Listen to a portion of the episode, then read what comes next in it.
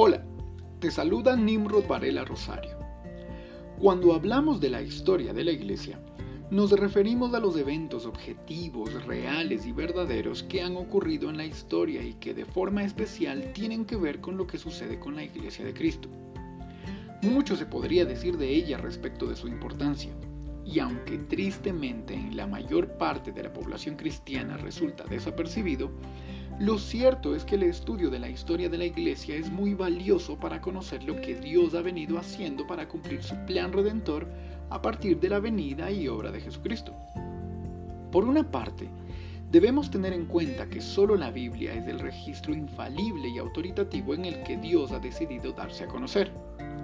Por otra, sin embargo, debemos comprender que la historia de la Iglesia, sin ser infalible ni autoritativa, es el registro de los hechos que demuestran que el Dios Todopoderoso revelado bíblicamente continúa actuando de manera soberana en el mundo.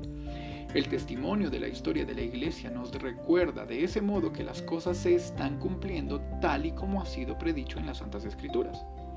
Jesús prometió, por ejemplo, que la iglesia sería edificada sobre la verdad de que Él es el Hijo del Dios viviente.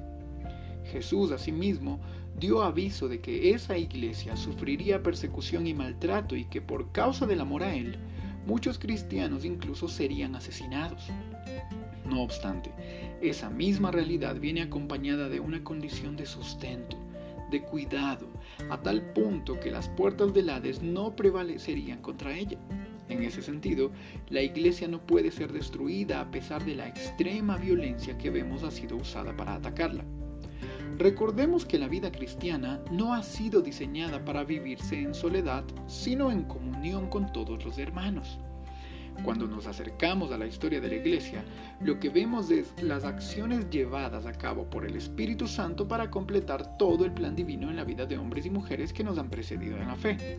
De ese modo, la historia de la iglesia se convierte en esa especie de puente que nos permite tener comunión con los hermanos que ya no están presentes en el mundo, pero que compartieron la misma fe y que han dejado un legado del que podemos aprender para entender mejor tanto la verdad como la vida bíblica. Por otro lado, el conocimiento de la historia de la Iglesia nos ayuda a no caer en los mismos errores que eventualmente y de siglo en siglo se han querido abrir paso en la vida eclesial.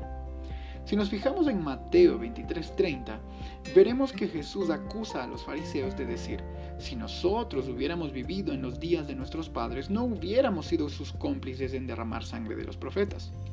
Sin embargo, esos mismos fariseos fueron los que después mataron no solo a otro profeta de Dios, sino que mataron al mismo Hijo del Dios Altísimo. En su corazón parecerían decir, nosotros no vamos a cometer el mismo error de quienes estuvieron antes que nosotros. Pero aunque conocieron los hechos, no previeron y no comprendieron las enseñanzas del Antiguo Testamento como para prevenir lo que estaban a punto de hacer con el Mesías. Así, Igual de necesario se vuelve para nosotros hoy en día no solo conocer los hechos anteriormente acontecidos con la iglesia, sino que en permanente oración y búsqueda de sabiduría debemos escudriñarlos y cotejarlos con la palabra de Dios para aprender de ellos y poder tomar e imitar lo bueno o condenar y rechazar lo malo. Y esto no se consigue sino conociendo el testimonio de los hermanos a lo largo de todo el tiempo de la vida de la iglesia. Solo así podemos ser animados a ver la mano de Dios actuando en la vida de los cristianos.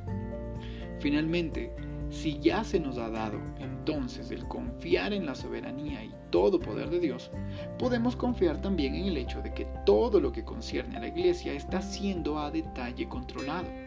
Y la mejor manera de hacerlo es profundizando en el estudio de la historia de la iglesia.